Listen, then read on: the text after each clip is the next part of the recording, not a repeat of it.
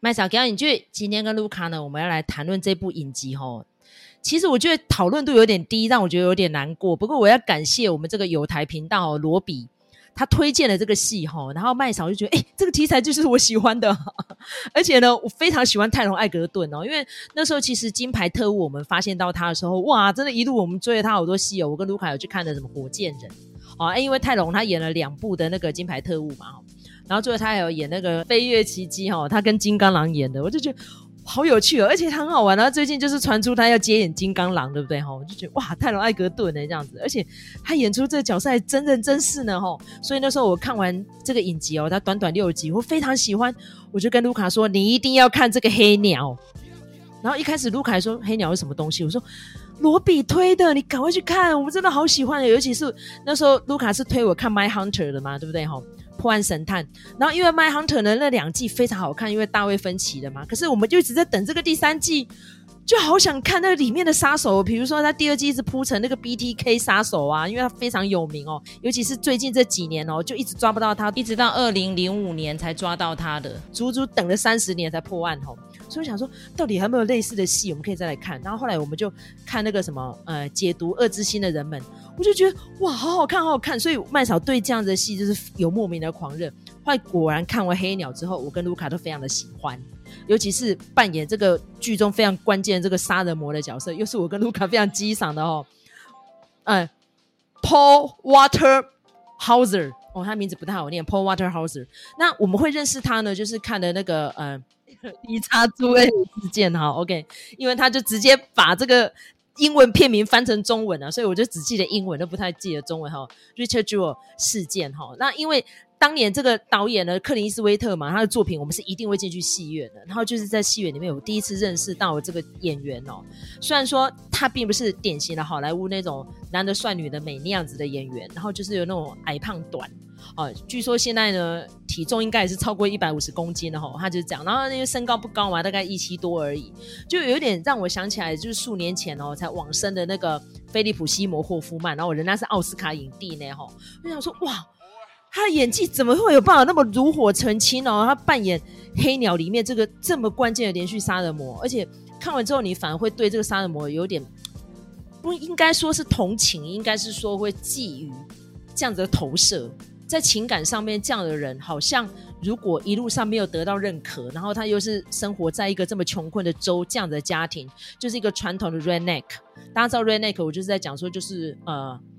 哎，应该说真咖怂，哎，没有乡下怂，应该就是这样子讲哈。所以呢，他就是会有那种心态上面的不平衡呐哈。所以这个戏到底在讲什么？它的看点在哪里？我们一样交给卢卡来跟大家提点一下。好，黑鸟这个影集呢，它是一个真人真事改编的影集哈。那它是在这个 Apple TV Plus 上面一个六集的电视剧哦。那它这个剧情就是在讲哦，一样好，我们这种这种 serial killer 相关的哈，那个一开始的场景绝对都是那个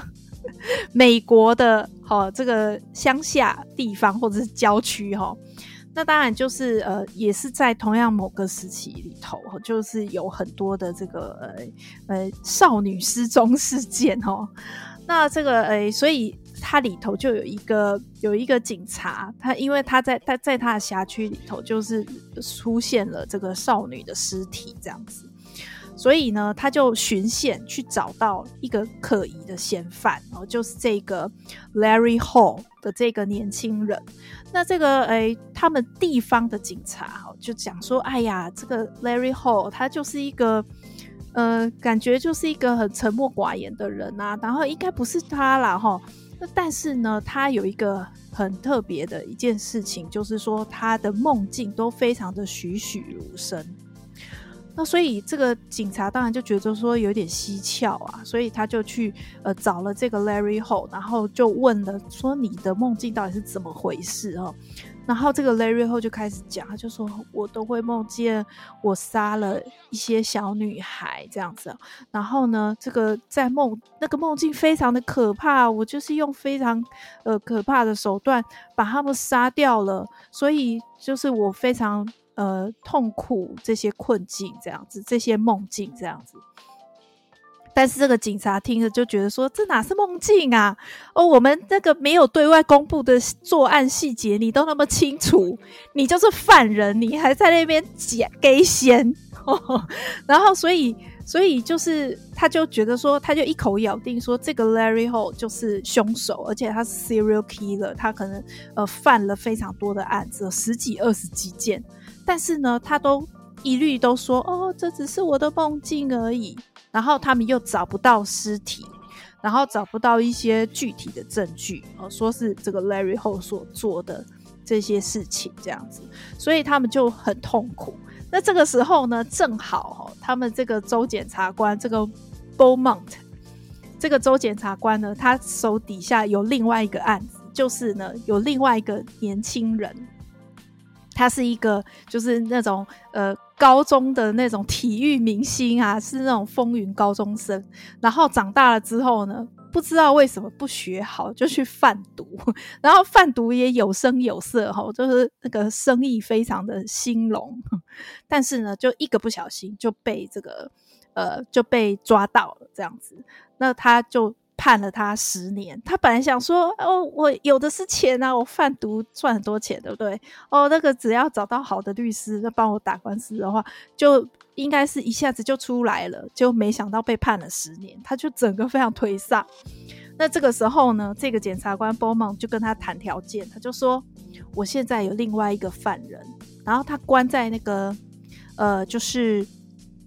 应该算是特殊监狱，就是重刑犯，然后可能是呃需要治疗精神疾病的监狱里头。就是他就是在讲这个 Larry Hall，他就说呢，因为他都不承认呐、我们拿不到他的口供，然后也不知道他把尸体埋在哪里，所以我们需要有人去接近他，然后问出他的真正的证据跟他的犯案过程。这个 Jimmy King 讲说，那你。帮我去哈，我我把你调到那个监狱里头。那呃，你的你如果帮我问出来的话，你一刑期全部都会免。那他就说，就反问他说，那如果没有问出来嘞？他就说，哦，那我们也是，就是反正就是不置可否啦。那那个呃，我们用一般的常理来猜测的话，那就是你就是继续关在那个可怕的监狱里头。所以他当然也是很挣扎，但他后来就觉得说，我要放手一搏哈，我要来做这件事情。那关键的原因就是因为他看了案子的卷宗，他就觉得说，天啊，这个太可怕了，这个人，这个人怎么可以让他逍遥法外呢？所以他就觉得说，我还是要做这件事情，虽然非常痛苦。那果然呢，他转到那个监狱之后呢，就是各种事情发生，很可怕哦。而且这个这个 Larry Hall 呢，他一开始的时候看起来就是一个呃安静、沉默寡言、比较内向的人。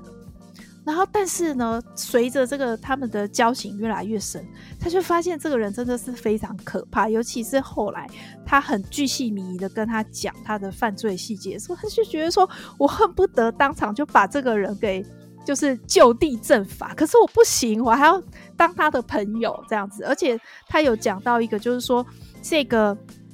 Jimmy King，因为他一生都很一帆风顺嘛，齁，然后他小时候就是呃跟父母关系也都还不错，哦，所以他其实是一个人生胜利组。哎、但他为了要接近这个人生失败组，这个乳蛇的这个 Larry Hall，他就要呃调整他的姿态哦。那呃，所以他们就在讲说，他们这些演员就在讲说，这个中间有一个有一个权力的一个转换，就变成说，在这段关系里头，这个假的友谊里头呢，哎，反而这个 Larry Hall 呢，他是提升到比较高的地位，好，由他来跟这个讲说，哦，我其实怎么样怎么样的，然后反而这个呃 Jimmy King 呢，他就变成是一个比较低的地位，哈。那所以我觉得这中间当然是有一些很还蛮有趣的地方。那当然随着这个呃他的犯案过程的明朗，那你就会发现说，哎，这个 Larry Hall 啊，他跟一开始的时候已经很不一样了。他到最后呢，他就说他就是越来越明目张胆，然后越来越讲得越细节，然后就说都是那些女孩哈不好这样子，就变成是这样子。那那个呃。结果后来这个 Jimmy King 就说：“呃，我我觉得你都在骗人的啦，好，你这个这个我一听就觉得说你这个逻辑根本就不对嘛，根本就对不起来。然后 Larry 后就有点气消，有点压起来，他就说他就说这都是真的，我会跟你证明，我有杀手的眼神。所以我觉得那个就是 Tom Waterhouse 他好看的地方，就是在于这中间的那个转换，真的很好看。那所以呃，这部片子当然我呃，就是因为这个麦嫂的推荐，我看了，我也觉得说真的是很好看。不过呢，我也要说，就是类似像这样子真实刑案、好真实悬案改编的这样子的戏剧呢，其实现在在呃各大平台上面都非常常见哦。那包括说这部片子，它是在 Apple TV Plus 上面的，然后呢。在 HBO Max 上面的，也有另外一个，就是 Staircase，就是那个呃呃杀妻的谋那个呃什么谋杀案，那个在 Netflix 上面有纪录片的那个、呃、小说家杀妻案，对，嘿，小说家对。对，然后我觉得它就是一个，我觉得那就是一个怎么讲，生产线还是 SOP，就是说呢，先拍了纪录片，好，然后很耸动，很耸动，然后就把它改成。呃，戏剧，那还有一部是在呃 Disney Plus 上面，它也是是一个女性的杀人犯，她就是 Candy，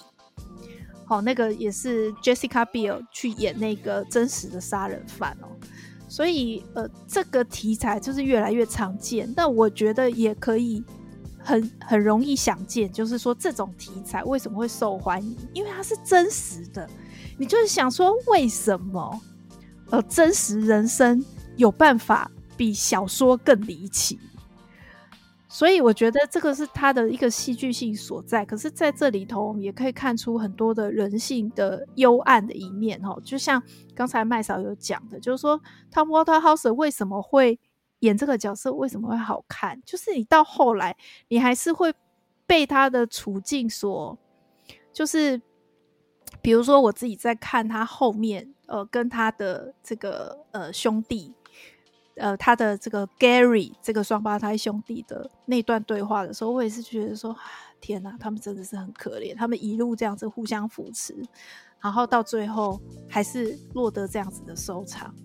然后他们那么辛苦的度过了他们的呃童年时期，然后呃，当然你可以说哦，可可恶之人必有可怜之处，可是我觉得呃，就是。我们在看一个人，在评判一个人的时候，呃，是不是能很面面俱到去看他不同的面相呢？我觉得不从不同的面相看，都会去呃呈现出他的一个不同的面貌。所以我，我我我应该，我们应该是更呃全面的去看待一个人，而不是只是呃片面的呃由他的某个行为去呃评判这个人。那所以，我觉得这部片子当然呃。在这个这个嫌疑犯身上的表现当然是非常可圈可点的，但是相对来说，我觉得 Taron 就比较没有发挥的那么精彩。那但是呃，当然还是这个故事基本上还是嗯、他还是最后还是回到了人生胜利组那边去哈，所以我觉得这个也没有什么好遗憾的啦哈，这样子。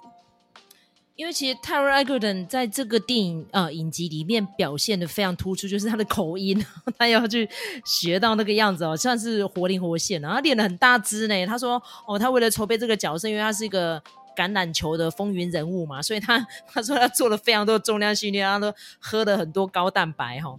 然后呢，他在这个影集里面六集，他那个情绪转换跟呈现呢，我觉得他真的是更上一层了哈。然后再加上因为。我们刚刚已经极度推崇那个 Paul Waterhouse，他的演技是非常的可怕，这只能用惊人两个字来形容。然后在剧中呢，扮演这个吉米的老爸呢 Radiota，今年五月才往生，然后，所以这个影集的第三集后面字幕有致敬他哈，他在里面演这个卸任的警察，然后非常疼爱这个儿子，但是因为就是。从小夫妻离异嘛，所以他没有办法常伴这个儿子身边，所以他一直觉得说，哦，他对这个儿子有亏欠，这样，所以他演这个非常忧心忡忡，很想要把这个儿子救出监牢的一个老爸，真的让我也是看得非常的热泪盈眶哈。那还有就是 Greg Kinnear 哦，在里面演的这个锲而不舍的警长哈、哦。现实生活这个警长呢，也是非常努力认真哦，好不容易。破获的第一起案件，哈，就是他找到这个骑脚踏车的小女孩，然后但是被弃尸在田间，而且她是被奸杀，然后死状很凄惨，所以他是觉得说这案子绝对不单纯，然后呢，非常努力的去找到这个嫌犯，但是又苦无证据把他定罪，哈，最后只能用这种比较另类的方式，哈，把案子给破了。这样，其实大家如果上网看，哈，就是这真实的这个 Larry Hall 的照片非常的少，只有两张那个。警方的那个档案照而已，所以我们很难去推敲到底他过往的生涯是怎样。但是呢，借由这影集，我也认识到了一个症状哈，这个叫做双胎输血症候群哦。大家如果上维基百科去看，它有一个缩写叫 TTTS 啦哈，它就是讲说双胞胎共用一个胎盘，结果最后呃其中一个胎盘呢，就是把这个养分子输入到其中一个婴儿，然后另外一个婴儿就发育不良。所以他就是在讲 Larry 跟 Gary 这对双胞胎，为什么他们两个人会长相差异这么大，然后智力发展跟以后的人生这么截然不同。所以这个 Gary 呢，就是想尽所有的好处，长得又帅哈，又高这样子哈，然后智能啊、体力什么都很正常。可是这个 Larry 就是矮他哥哥一大截，所以他就一直要保护这个弟弟，然后甚至于呢，可能就是因为他的弟弟条件不好嘛，他说最后就是想让他弟弟开包，然后就带他去拉斯维加斯什么的，没有想到他的。整个生涯观念就很扭曲了，这样，所以他一直觉得是他造成的。到现在其实呢，因为这个影集红了嘛，还有很多人再去找，因为其实两个人都还在啦。哈。Larry 当然就是判刑了嘛，他终身监禁不得假释，现在六十岁。然后因为哥哥哥跟他双胞胎当年纪是一样的，他说他到现在还是很亏欠，他觉得他应该早就有蛛丝马迹知道这个弟弟不对劲了，可是他没有及时的制止他，然后就让这么多无辜女孩受害，而且是非常多个。哦，在这影集里面是说二十一个哈，但实际上好像是不止啊，因为他埋尸的地点到最后都没有讲出来，所以都没有找到，就只有最前面那个 Jessica Roche 有找到而已，甚至于连第二个关键那个案子也没有找到，但是就只有看到一些相关迹证。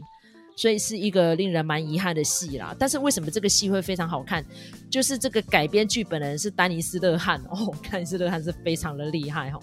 大家如果对他印象最深刻，就是《隔离岛》嘛哈，所以讲《隔离岛》，每个人都叹为观止，说哦，就是那个小说家，对，就是他改编的，就是因为他觉得这个 James Kean 写的这个自传回忆小说非常的棒。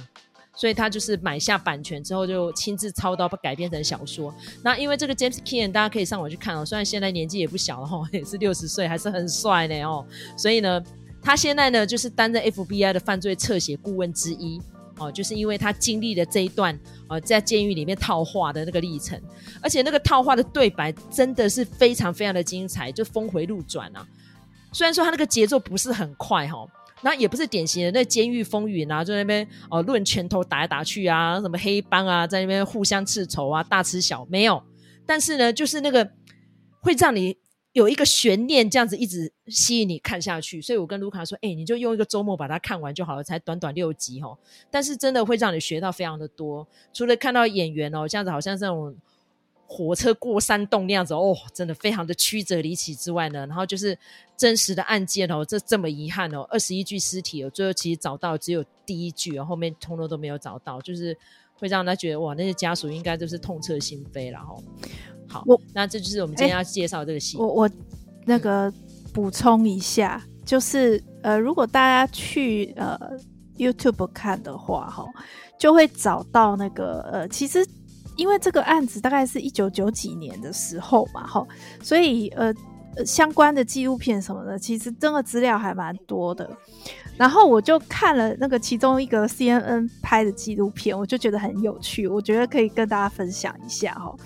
就是他改编到底改编了哪些东西？然后比如说，包括像这个我们刚才说的，发现案情并不单纯的这一位警察，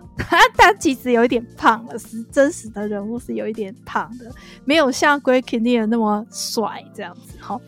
然后另外那个那个州检察官哈 b o m o n t 他在这个戏里头是一个非裔的扮演的嘛，但他其实是白人，然后那个真人是白人啊。我觉得他可能觉得说啊，我们不想让这个戏看起来太白，所以他就安插了这个角色。然后像刚才这个麦嫂有提到的，这个呃传主不是传主，就是这个写这本回忆录的这个 Jimmy King。我看到他的那个类型，就会让我想到谁了？让我想到《霹雳游侠》里麦克，我觉得就是属于那一种，就是。非常有男子气概，然后呢，就觉得说他出入也都是好像那个排场还蛮大的，呃，感觉就是那种会开着跑车出来的。然后呃，像那个纪录片里头也有去拍他的家里嘛，然后他家里就是还蛮大的，然后他就会讲说啊，我以前如果有货的话，就会藏在这里呀，藏在那里呀。然后比如说这个呃呃衣帽间哦，衣帽间。打开来里头呢，还有另外一个衣帽间哦，那个就是他藏一些见不得人东西的地方。总之，他那个那个呃，他的房子是蛮大的，应该可以称之为是豪宅啊。你就会发现说，哇，他真的人生胜利组，就还蛮有趣的这样子。所以我觉得这个看到一些。真实人物跟改编的对照，然后另外还有一个呢，就是呃，Tom Waterhouse 他有特别的讲哦，他就说呢，其实呃，这个 Larry Hall 他在掌握这个人有一个很关键的部分就是声音，那他就呃，比如说他在戏里头是用一个非常高的，然后而且是一个比较软的一个声调来诠释这个呃 Larry Hall 这个角色。但是呢，他说，事实上，这个 Larry h o 的声音比他戏里头的声音还要再高哦。那他就觉得说，诶，他可以利用这个声音来诠释出这个犯人他呃比较脆弱的那一面哦。所以呃，我们其实看这部片子好看的地方，就是在于说，诶，这个 Larry h o 他其实在里头也是表现出他软呃。脆弱的那一面哈，他为什么会呃这个呃这个对这些呃女孩痛下毒手？那个可能是跟他的脆弱的自尊是有关的。然后另外呢，这个呃 Jimmy King，他为了要取得 Larry Hall 的信任，他其实也是有点为了让他卸下心防，所以他也表现出他脆弱的那一面哦。所以这部片子其实是在看他们的脆弱面。那还蛮有趣的是说，我看的那个纪录片里头，因为呃，就是 Gary Hall，就是呃他的双胞胎兄弟也有受访，然后你就可以发现，就是但戏里头的 Gary 比较帅，好，那那个呃真实的这个 Gary 的他的声音其实跟呃戏里头的那个。Larry 有一点像，就是是高的音调，然后那个口音也蛮突出的，就是那种南方的那种口音哦。所以我觉得这个也是一个有趣的地方啦。那就是呃，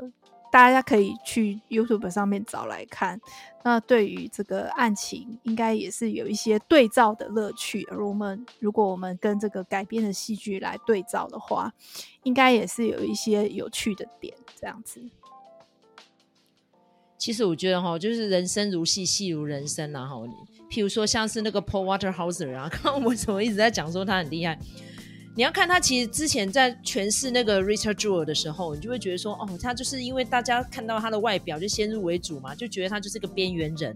啊，其貌不扬，可能他是在力求表现，所以他可能会说谎，可能会无所不用其极。但其实私底下的 Paul 呢，他其实不是，他是一个。算是个学霸，因为其实我上维基百科去看他的学经历都还蛮不错，而且他是个很优秀的喜剧演员，他是非常有才华的。可是他就是受限于他的长相，当然能接的戏也不多啦。但是我觉得只要有他在里面，好像这些戏都还蛮成功的哈。好，比如说像是那个 Black c l a n s m a n 啊，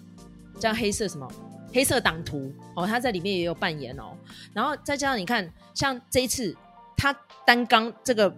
Blackbird，人家都说，如果今天这个角色没有给他来演，然后可能就是另外一个演员，然后扮胖、扮丑，好像就没有这么传神了。可是他真的，你知道吗？他本色演出吗？要怎么形容呢？他真的有办法把这个人演得这么的